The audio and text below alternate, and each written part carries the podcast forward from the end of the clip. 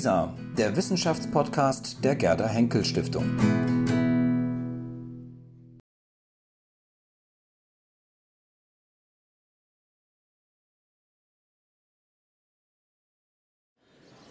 Ja, meine Damen und Herren, nehmen Sie Platz, schnell, schnallen Sie sich an, es geht ins Universum. Vom Kilogramm und den Temperaturen nun also zum Universum, die Vermessung des Universums, nicht nur der Welt, wie Alexander von Humboldt, nämlich jetzt ins Universum, und zu Matthias Steinmetz.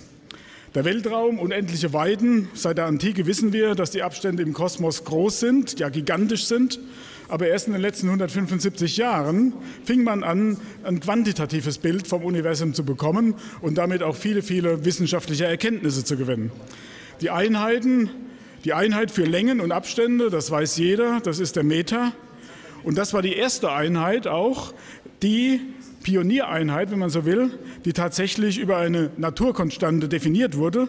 Schon seit 1983 wird der Meter durch die Lichtgeschwindigkeit festgelegt, genauso wie wir es eben von, äh, von, von Herrn Kitterle gehört haben, äh, dass man einfach durch Zeitmessung, Schall, Gewitter, durch eine Zeitmessung eine Länge messen kann.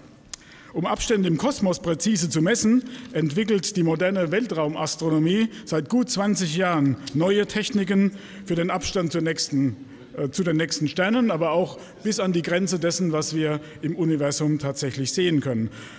Professor Steinmetz gehört zu jenen, die sich mit der Vermessung des Universums bestens auskennen. Er ist Astrophysiker, Direktor am Leibniz-Institut für Astrophysik in Potsdam und Mitglied der mathematisch-naturwissenschaftlichen Klasse der Akademie hier. Erst Mitte November hat er im Rahmen der Berlin Science Week ein hochrangig besetztes Symposium zu diesem Thema organisiert und wird sozusagen taufrisch und aus erster Hand mit beeindruckenden Visualisierungen, habe ich mir sagen lassen, über die neuesten Erkenntnisse berichten. Wir sind gespannt.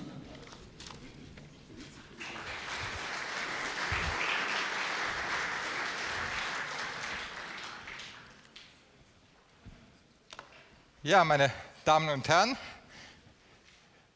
das Universum ist, um es kurz zu machen, etwa 14 Milliarden Jahre alt oder der uns zugängliche Teil hat einen Durchmesser von grob 14 Milliarden Lichtjahren.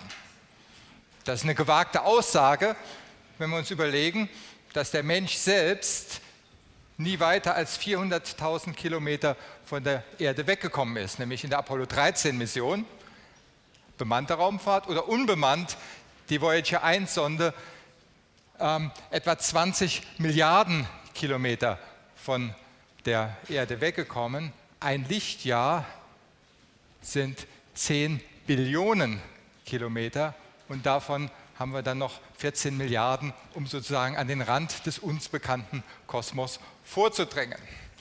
Das heißt, wir reden etwas, was wir im Gegensatz zu den ersten beiden Vorträgen nicht direkt im Labor messen können, sondern wo wir uns andere Methoden zu Hilfe nehmen müssen. Das ist aber in der Astronomie eigentlich schon immer so gewesen. Und ich nenne Ihnen einfach mal ein paar Beispiele. Wir wissen seit der Antike, dass die Erde etwa 40.000 Kilometer Umfang hat. Eratosthenes hat das gemessen, spektakulär, aber er ist nicht um die ganze Erde rumgefahren, er hat das relativ lokal in, seinem, in seiner Umgebung bestimmt. Aristarch hat festgestellt, dass die Sonne 20 Mal weiter entfernt ist als der Mond von der Erde, kam damals zu dem Schluss, dass deshalb auch die Sonne größer sein müsste als die Erde und folglich auch im Zentrum ähm, des Kosmos stehen sollte.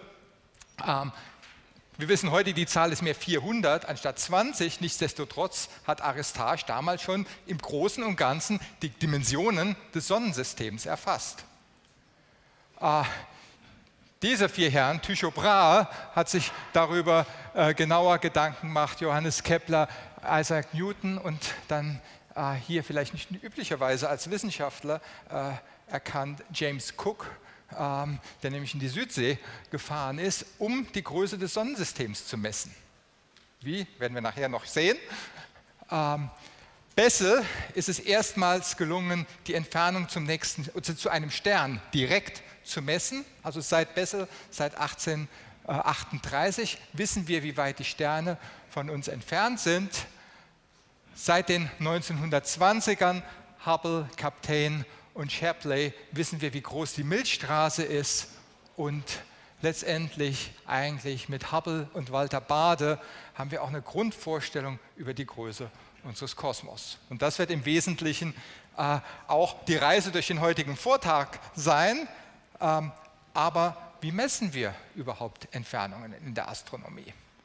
Die erste Methode, die, die Sie kennen, ist das Metermaß. Man nimmt den Zollstock, reicht in der Astronomie nicht sonderlich weit. Ja, müssen wir uns was anderes überlegen. Das Zweite äh, nutzen unsere Freunde, wenn sie die Gesetze äh, einfordern. Laserpistolen messen im Wesentlichen Lichtlaufzeit zwischen Objekten. Das verwenden wir in der Astronomie heute. Äh, Entfernungen zu Planeten, zum Beispiel der Venus, wissen wir über Radarecho, über Lichtlaufzeit. Äh, jeder kennt das. Diesen Sommer werden wir ja 50 Jahre Mondflug feiern. Und wenn man dann nochmal die Aufnahmen von damals, die Antwort der Mondsonde zu den äh, Fragen von Houston, da war immer dieser, diese Zeit dazwischen. Houston, we have a problem. Dann kam die Antwort, bam, bam, bam. Und so weiter ging die Kommunikation immer bis zu drei Sekunden dazwischen, weil der Mond ist eineinhalb Lichtsekunden von uns entfernt und da braucht das Licht hin und zurück, etwa drei Sekunden. Ähm, die ähm, Dritte Methode, nutzen Sie bewusst oder unbewusst die Parallaxe, dass einfach das linke Auge und das rechte Auge etwas leicht unterschiedlich sehen und Sie daraus Entfernungen äh, messen können. Darauf werden wir zurückkommen. Die vierte Methode verwenden Sie auch, vermutlich eher unbewusst, die Helligkeit von Objekten.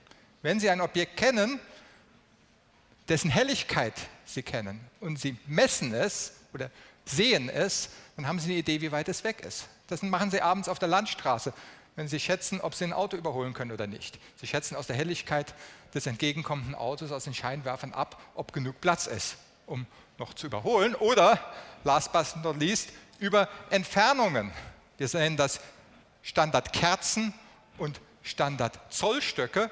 Wenn Sie etwas kennen, wo Sie wissen, wie groß es ist, dann können Sie einfach aus der scheinbaren Größe ähm, berechnen, wie groß das Objekt ist. Wieder bekanntes Auto auf der äh, Landstraße, wenn es näher kommt, wenn die beiden Scheinwerfer von einer Punktquelle zu zwei Quellen werden, dann wissen Sie, das Auto ist etwa zwei Kilometer von Ihnen entfernt, wenn Ihre Augen gut sind.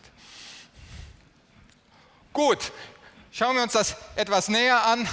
Wie gesagt, die erste Feststellung äh, der Größe des, der Erde schon recht präzise gemessen, 250 vor Christus. Im Wesentlichen die Feststellung, dass die Sterne am Himmel etwas anders stehen, wenn man weiter nach Süden geht. Und aus diesem Wechsel der Höhe des Sterns über dem Horizont und der gemessenen Strecke zwischen zwei Städten, hier Alexandra und äh, Siene, hat man dann abgeleitet, dass der Erdumfang 250.000 Stadien ist. Das kann man in Kilometer übersetzen und im Prinzip die größte Ungenauigkeit ist, dass wir nicht wissen, welches Stadium genommen wurde. Denn mit dem Stadium ist es wie mit dem Fuß. Ah, wir hatten vorhin, Herr von Klitzing hatte die ganze Liste von verschiedenen Fußdefinitionen gezeigt. Mit dem Stadium war das das Ähnliche. Wenn wir das nehmen, was wir am wahrscheinlichsten halten für die Gegend, kommen wir ziemlich nah auf 40.000 Kilometer. Es war eine Präzisionsmessung. Die Erde, die Größe der Erde war bekannt. Aristarch von Samos, etwa dieselbe Zeit, ähm, über eine einfache Überlegung, dass wenn Halbmond ist, also der Mond zur Hälfte beleuchtet wird, dass er dann, kann man den Mond sehen, man kann auch die Sonne sehen und wenn man den Winkel misst, macht man einfach Standard-Dreieckrechnungen, wie man sie in der Schule kennt und kann daraus den Abstand des, der Sonne von der Erde bestimmen. Wie gesagt, die Messung war fürchterlich schlecht, ähm, etwa ein Faktor äh, 20 zu groß, der gemessene Winkel über den tatsächlichen Winkel. Äh, deshalb war die Sonne nur 20 Mal weiter weg als der Mond. Aber der Schluss war, dass dann die Sonne deutlich größer sein sollte, die Erde und die Sonne damit auch im Zentrum stehen sollte.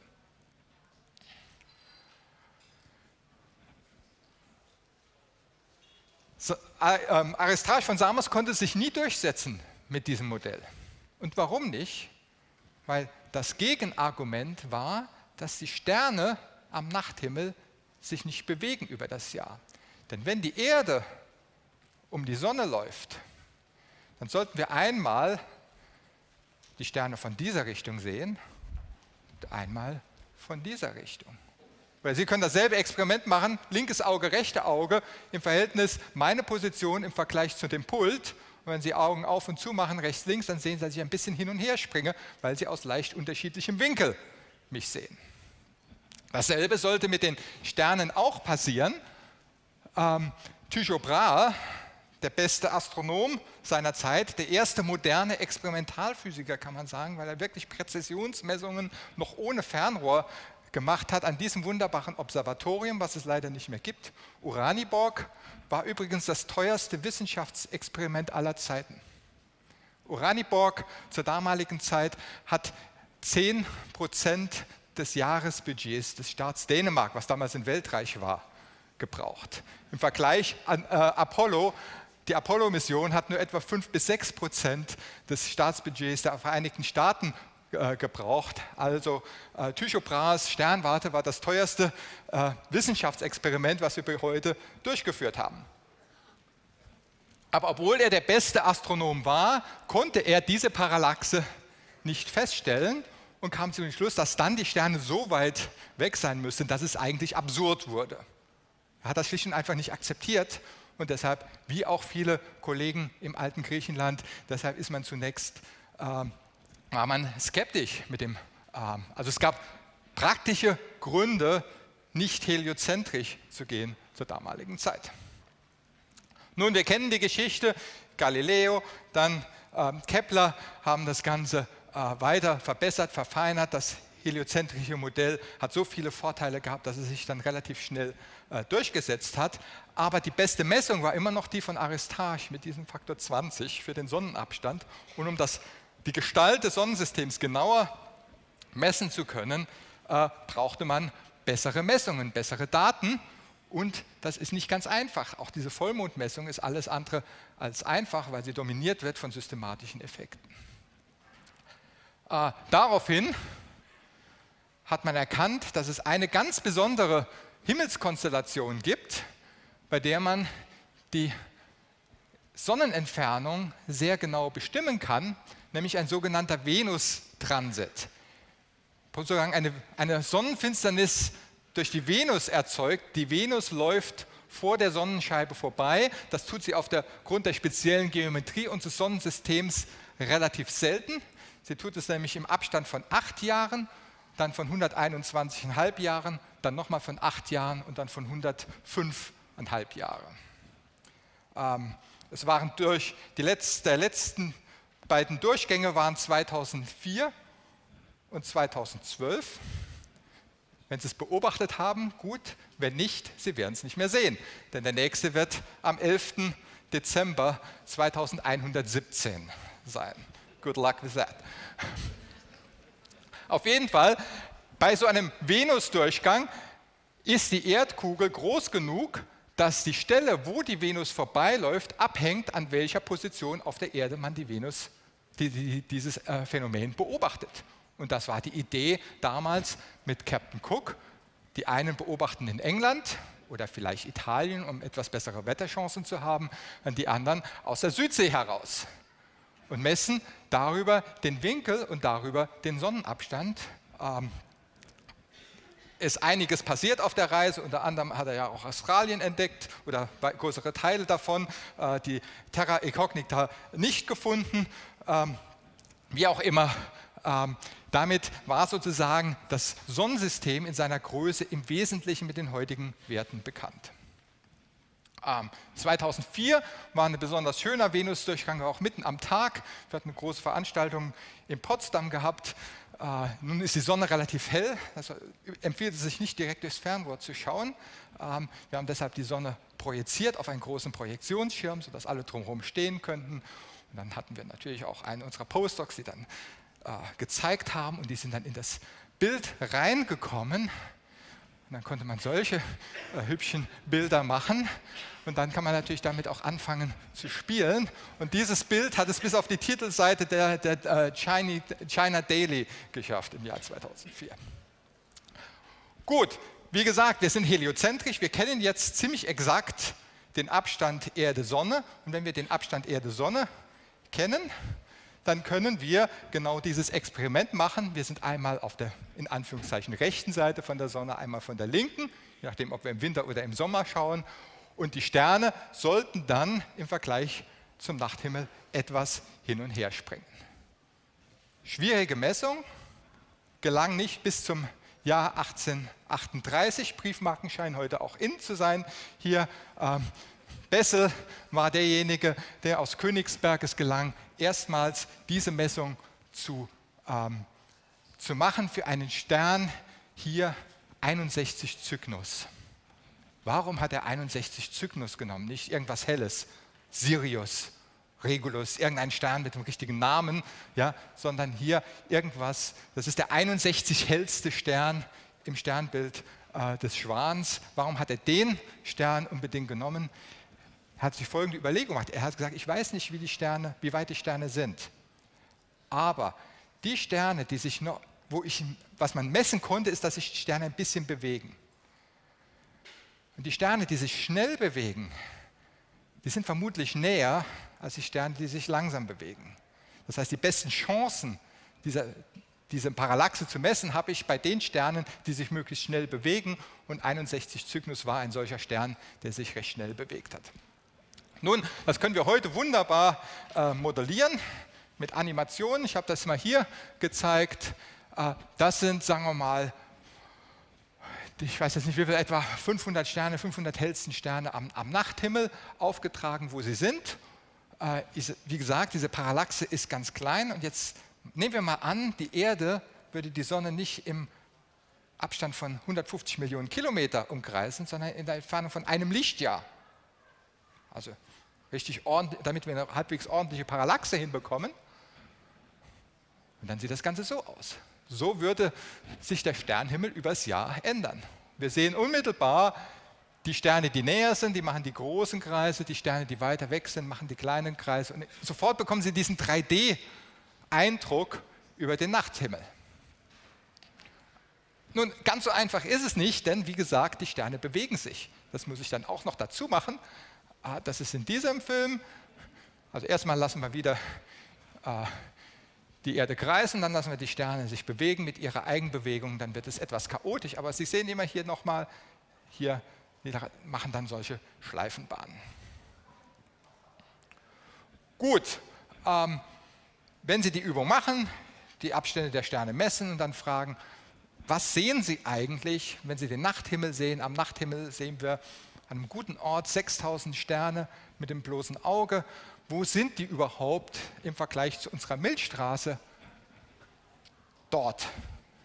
Fast alle Sterne, die Sie mit bloßem Auge beobachten können, decken diesen kleinen Bereich unserer Milchstraße ab. Alles, was außerhalb ist, sehen Sie nur mit dem Fernrohr oder mit, mit anderen Methoden, Radioastronomie und so weiter und so fort. Gut, aber wenn es schon schwierig ist, hier Parallaxen zu messen, wie kommen wir dann in diese Bereiche? Und da müssen wir uns andere Gedanken machen, brauchen wir andere Objekte und müssen ähm, etwas mehr Hirnschmalz investieren. Das heißt, wir brauchen Standardkerzen.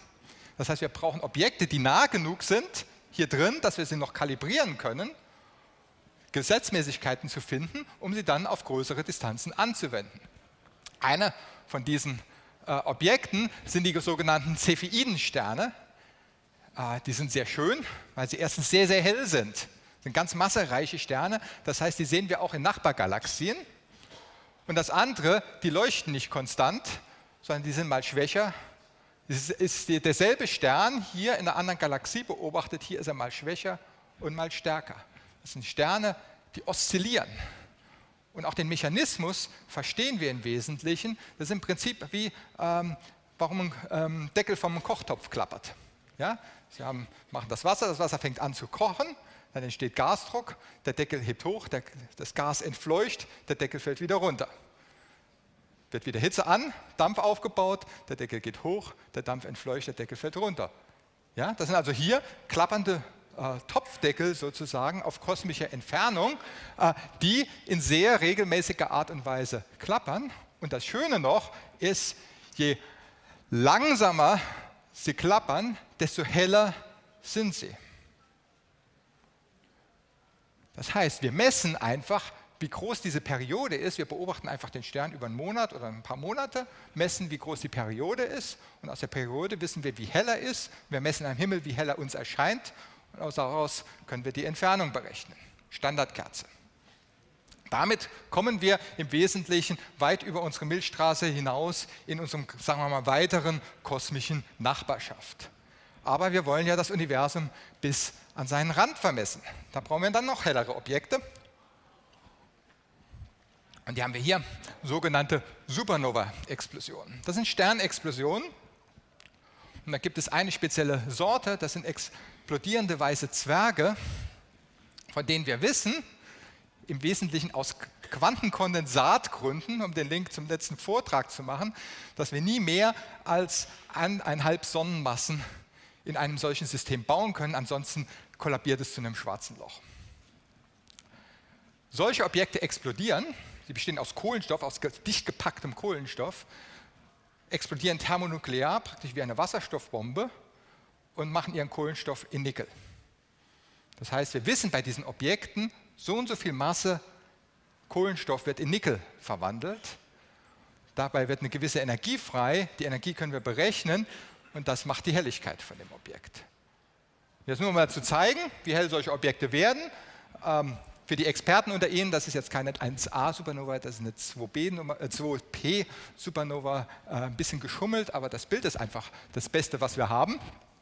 Ähm, das war der Stern, ist, der, äh, das Objekt ist in unserer Nachbargalaxie, der großen Magellanischen Wolke, äh, hier an der Spitze des Pfeils, also nicht das helle Objekt hier, sondern hier so irgendwas ganz äh, Kleines, Name Saduleak 69, irgendwas, habe jetzt die Telefonnummer vergessen.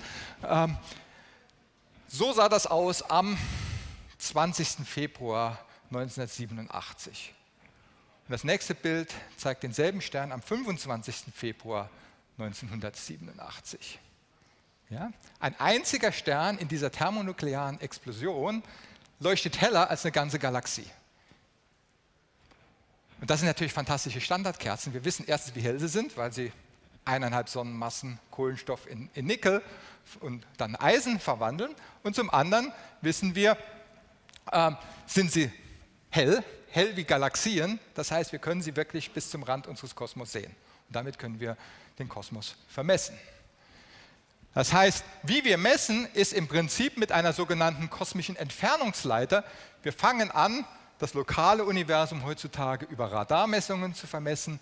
Dann gehen wir über Parallaxen zu den nächsten Sternen, versuchen dort ähm, Cepheiden zu kalibrieren. Gegebenenfalls machen wir auch noch einen Zwischenschritt, habe ich jetzt nicht näher erläutert. Von dort gehen wir dann auf die kalibrieren wir die Galaxien, die diese Supernova-Explosion haben und hangeln uns sofort bis, zum, ähm, bis an die Grenzen des Universums.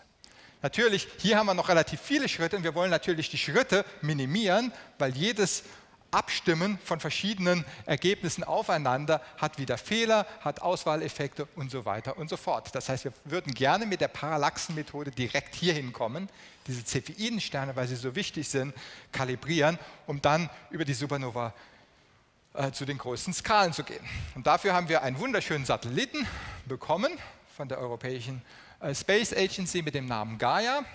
Der ist am 19. Dezember 2013 gestartet.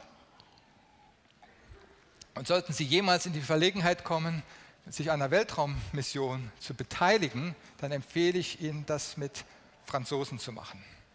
Das hat Herr von Klitzing schon in seinem Vortrag gezeigt im Labor. Bei den Satelliten ist das nach einem erfolgreichen Start, gibt es einen Cuvée, einen eigenen für den Satelliten, das heißt einen eigenen Rotwein. Gut, ähm, den Gaia-Satelliten wollen wir jetzt präzise äh, nicht nur für einige hundert Sterne in der Umgebung, sondern für eine Milliarde Sterne die Abstände messen mit einer bis dato unerreichten Genauigkeit von 10 Mikrobogensekunden. Was das bedeutet, komme ich äh, in ein paar Minuten noch drauf. Vielleicht nur, ähm, was wir da machen. Ähm, hier ist die Erde. Wir schicken den Satelliten in den sogenannten L2. Das ist ein Punkt, der praktisch gleich mit der Erde die Sonne umkreist. Dort können wir unseren Satelliten ähm, parken. Äh, wir lassen ihn dann, äh, er beobachtet praktisch zwei Himmelsrichtungen zur gleichen Zeit, scannt von dort den Himmel über zehn Jahre ab. Die Hälfte haben wir jetzt hinter uns, haben gerade eine Verlängerung bekommen, weitere fünf Jahre werden wir voraussichtlich noch beobachten. Das ist unser Satellit. Ah, die Spiegel hier in der langen Achse sind 1,45 Meter. Dass wir hier verzerrte Bilder haben, weil wir rechteckige Spiegel haben, ist uns egal. Wir wollen die Messgenauigkeit entlang dieser Achse hier möglichst genau haben. Da haben wir 1,45 Meter Spiegel, haben zwei Stück davon äh, und haben 106 8 Megapixel Kamerachips in dem Gerät. Also die beiden Spiegel leiten das Licht hier runter, dann in das System rein und dort sitzen dann insgesamt ein, ein Gigapixel an Kamera, um die Daten aufzunehmen. Ähm, der Satellit dreht sich einmal in sechs Stunden um die eigene Achse, dreht sich dann präzediert aufgrund der Schwerkraftwirkung der benachbarten Planeten dann noch einmal so, einmal in 63 Tagen um die eigene Achse und das ganze System läuft dann noch um die Sonne um und dann gestaltet man das ganze System so, dass man Stück für Stück den ganzen Himmel überstreift. Man nennt das Scanning Law. Ähm, und so haben wir jeden Punkt am Himmel hier, haben wir zwischen ein paar hundert Mal bis zu knappen tausend Mal hier in gewissen Punkten ähm, wieder und wieder beobachtet. Und damit können wir die Position des Sterns über praktisch ein paar hundert Zeitpunkte messen und sehen, wie die Parallaxe ist und wie er da seine Schleifenbahnen am Himmel macht. Scanning bedeutet, hier gezeigt, wir lassen einfach die Kamera laufen, während die, die Sterne reinlaufen und praktisch hier über jeden Pixel laufen sie vier Sekunden, bis sie zum nächsten Pixel äh, laufen. Dann wird das ganze Bild ausgelesen. Hier vorne ist der, ähm, ist der sogenannte, wird äh, gescreent, weil das Problem haben wir von eineinhalb äh, Millionen Kilometer Entfernung bekommen sie keine sonderlich hohe Datenrate auf die Erde oder zumindest keine hohe Datenrate, die sie sich leisten können. Militär kann da anders arbeiten, wir müssen Geld sparen. Ähm, das heißt, wir müssen schon an Bord von dem Satelliten möglichst viel komprimieren, um den Stern, äh, um die Daten ähm, zusammenzufassen. Dort werden sie praktisch Stück für Stück erfasst. Das heißt, damit messen wir dann die Position Hinterher messen wir noch zwei Farben, damit kriegen wir Temperatur und Staubgehalt in der Milchstraße und am Schluss noch einen kleinen Spektrographen, wo wir dann herausfinden können, aus welchen chemischen Elementen diese Sterne bestehen. Gut, was bedeutet das in der Praxis? Ähm, habe hier aufgetragen von 150 vor Christus, Hipparchus der Astronom, bis Hipparchus, der Satellit von der ESA, der Vorgänger von Gaia, mit welcher Genauigkeit er misst. Tycho Brahe sehen wir hier etwa eine Bogenminute, das ist die Messgenauigkeit ihres, des menschlichen Auges. Und wir gehen hier in diese berühmten 10 Mikrobogensekunden, ähm, um das zu messen. Jetzt vielleicht, was bedeutet das 10 Mikrobogensekunden, um Ihnen eine Vorstellung zu geben? Ähm, der Mensch also sagen wir ich mit meinen 1,87 würde in einer Entfernung von 15 Millionen Kilometer unterm Winkel von 10 Mikrobogensekunden erscheinen. Oder eine 1-Euro-Münze auf der Oberfläche des Mondes. Das sind 10 Mikrobogensekunden. Ähm, noch besser jedoch, wir messen auch die Geschwindigkeiten, mit denen sich die Sterne bewegen. Da messen wir 10 Mikrobogensekunden pro Jahr. Was ist das anschaulich? Das ist das Wachstum des menschlichen Haars gesehen auf die Entfernung des Monds. Ja?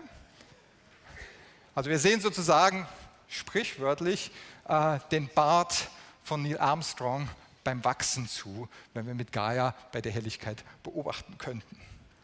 Ähm, um das Ganze zu erreichen, müssen wir die Position des Satelliten und die Geschwindigkeit des Satelliten auf diese 1,5 Millionen Kilometer mit etwa Bruchteilen von Millimeter genau kennen. Das ist also ein technologisches Meisterstück, dieser Satellit. Er ist gestartet und natürlich ähm, so ein paar Beispiele, was das bedeutet. Hier, sagte der, der rotiert, ist so ein kleiner, Mikrogramm schwerer Mikrometeorit auf den Satelliten eingeschlagen. Daraufhin hat sich die Rotationsperiode geändert, dann sind die Triebwerke angesprungen, haben das Ganze zurück in die Bahn gebracht, dann war er wieder normal geschwungen. Das ist also so, wie es, wie es funktionieren soll. Das andere war jetzt etwas weniger hübsch, hat uns auch relativ viel Stress am Institut gemacht, weil wir gesehen haben, in, über diese sechs Stunden, wo wir messen, alle sechs Stunden bekommen wir Unmengen an, also es sollte eigentlich ein komplett blaues Bild sein.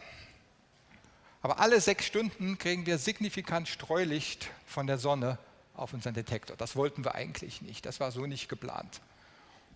Dann ging der ganze Fehlerkorrektur, ESA und so weiter voran. Was wir gemerkt haben dann, ist, dass sich hier an dem, bei dem Tubus, als er ge, äh, gebaut wurde, vermutlich hier am Rand von diesem Kohlefasermaterial so ein paar Haare abgesprießt sind und das Licht an diesen Haaren gestreut wird und das Licht sehen wir dann auf dem Detektor. Nun, ähm, eine Wissenschaftler bei uns, äh, Katja Weingrill, die ist äh, eine der wesentlichen Personen im sogenannten Background Modeling, also das Modeling des Hintergrunds, weil das ist der Hintergrund, das heißt, die hatte ein paar relativ stressvolle Wochen und war eine sehr gefragte Person über diese Zeit. Wie auch immer, Weltraummissionen sind knifflig, äh, aber am Ende funktionieren wir. Am 25. April wurden zum ersten Mal die Daten, das erste Datenrelease, das ist alles noch sehr vorläufige äh, Daten, ähm, rausgegeben.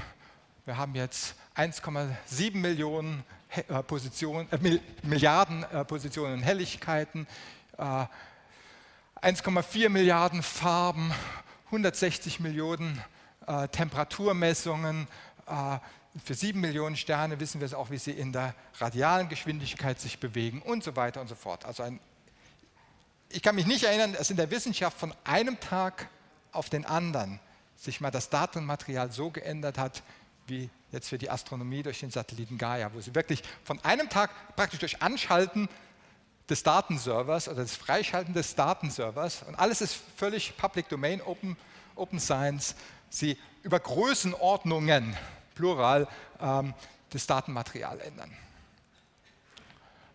An, ja, jetzt können wir das Beispiel, was ich vorhin schon mal gezeigt habe, wie sich die Sterne bewegen, äh, mal in, als Film mit den tatsächlichen Gaia-Daten laufen lassen. Wie gesagt, wieder die Erdbewegung deutlich übertrieben. Sie sehen hier, die Sterne drehen wieder ihre Kreise, die näheren tun das mehr die weiter entfernten tun das weniger. Ähm, die näheren sind natürlich all die, die die Menschheit über die Jahrmilliarden in Sternbildern verewigt hat. Ja, also so sehen die Sternbilder übers Jahr aus, äh, wenn die Erde einen etwas größeren Orbit um die Sonne hätte. Oder wenn wir jetzt dazu noch die Eigenbewegung addieren, sehen wir hier, das ist die Aufnahme, wenn wir die mal loslaufen. Ähm, sehen Sie gleich hier so ein bisschen äh, Unruhe im Bild. Hier sehen Sie, das ist Sirius, der hier entlangläuft. Äh, also hier wird jetzt gezeigt, wie sich die Sterne über die nächsten 800.000 Jahre um die Position der Sonne im Rahmen von dem Gaia-Satelliten äh, bewegen werden. Ich zeige einfach mal nur ein paar jetzt flashy Beispiele. Wir können sehen, dass die Milchstraße rotiert. Ein Teil der Milchstraße kommt auf uns zu, der andere Teil der Milchstraße bewegt sich von uns weg. Äh, wir sehen, dass die Milchstraße nicht so gleichförmig ist, dass wir hier so ähm, Strukturen sehen, im Wesentlichen wie wenn man einen Stein ins Wasser reinwirft. Ich kann da mal ganz, gehe da mal ein bisschen, das hier ist ja, glaube ich, war jetzt eins zurück. Hier, ja, wir sehen praktisch, wenn eine Zwerggalaxie in den Außenbereich der Milchstraße reinfällt, dann fängt die Milchstraße an zu flattern. Ja? Und diese Flatterbewegung können wir praktisch mit der Gaia-Mission messen. Oder wir sehen, dass sich die Nachbar Galaxien, die große und kleine Magellanische Wolke, rotieren. Nicht über irgendwelche Tricks wie Spektroskopie, Rotverschiebung, was man alles erst erklären muss und so weiter. Nein, weil sich die Sterne über fünf Jahre bewegt haben. Ja, mit der Genauigkeit können wir das Ganze messen.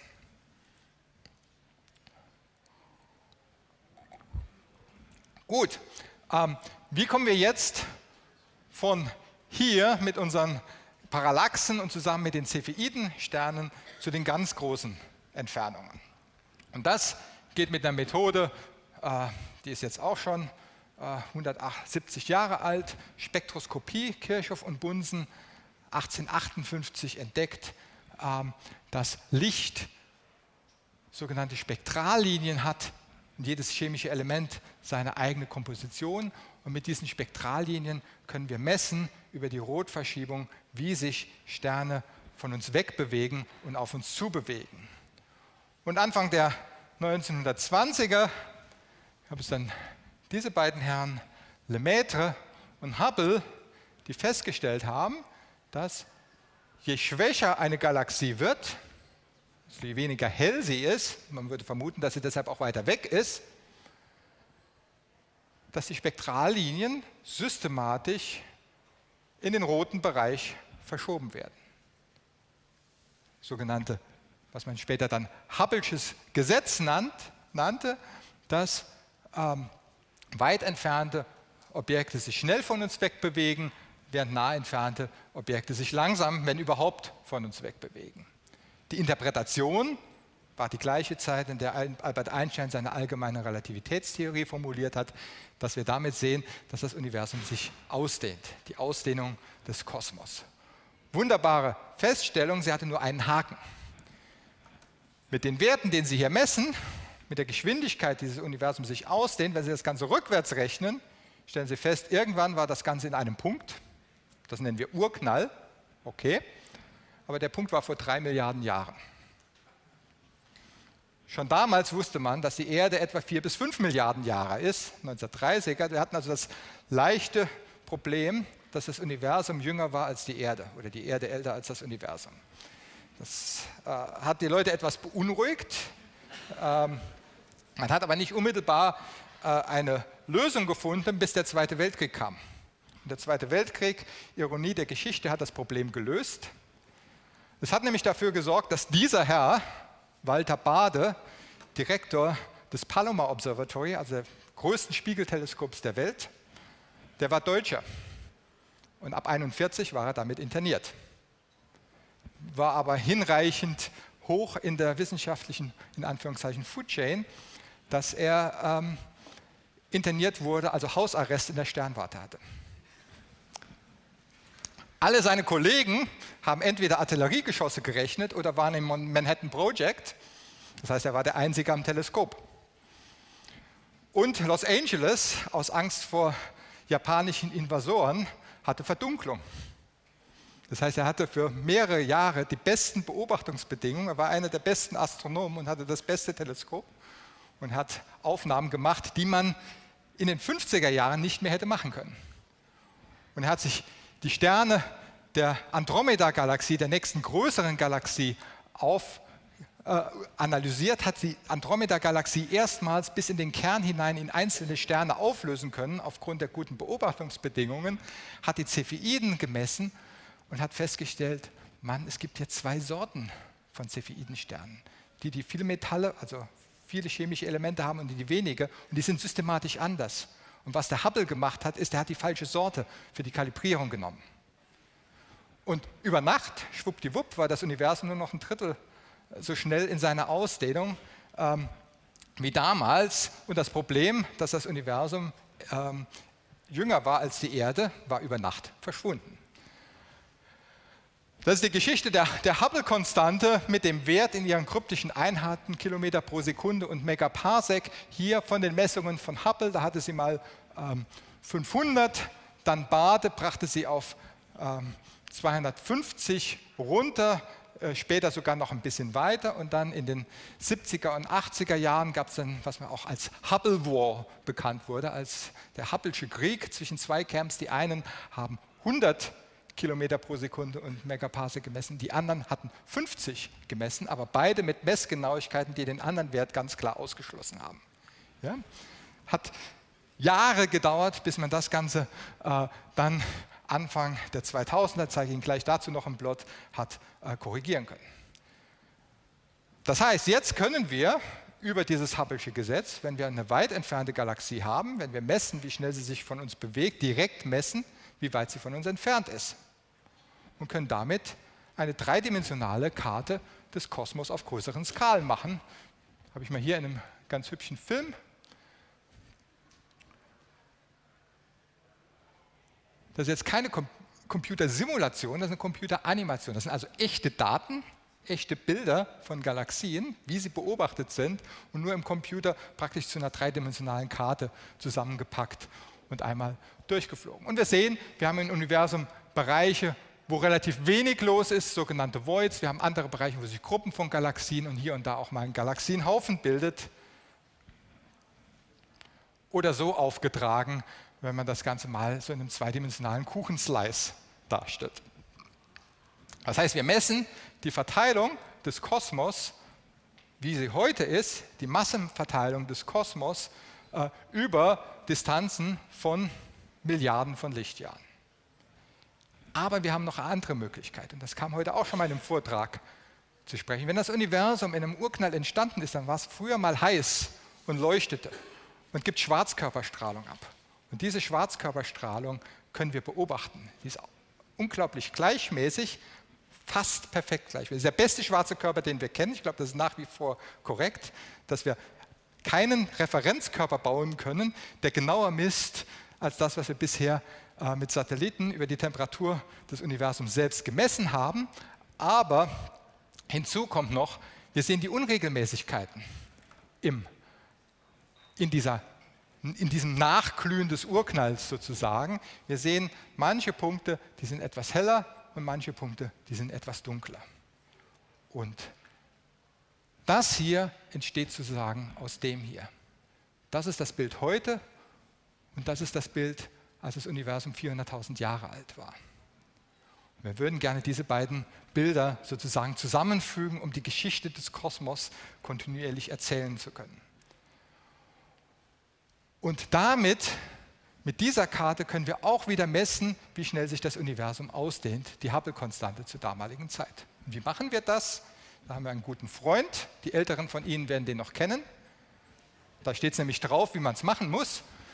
Der äh, 10-Markschein geht hier nicht um das alte Göttinger Observatorium hier ähm, oder die Gaußkurve hier, sondern die Rückseite, die Triangulation um Hannover herum wo auf der Erdoberfläche gezeigt wurde, dass die Erde gekrümmt ist.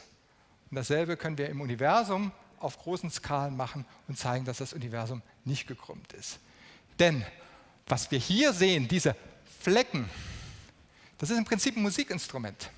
Wir haben einen heißen Ball an Gas.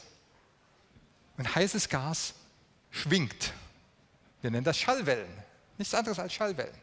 Ja?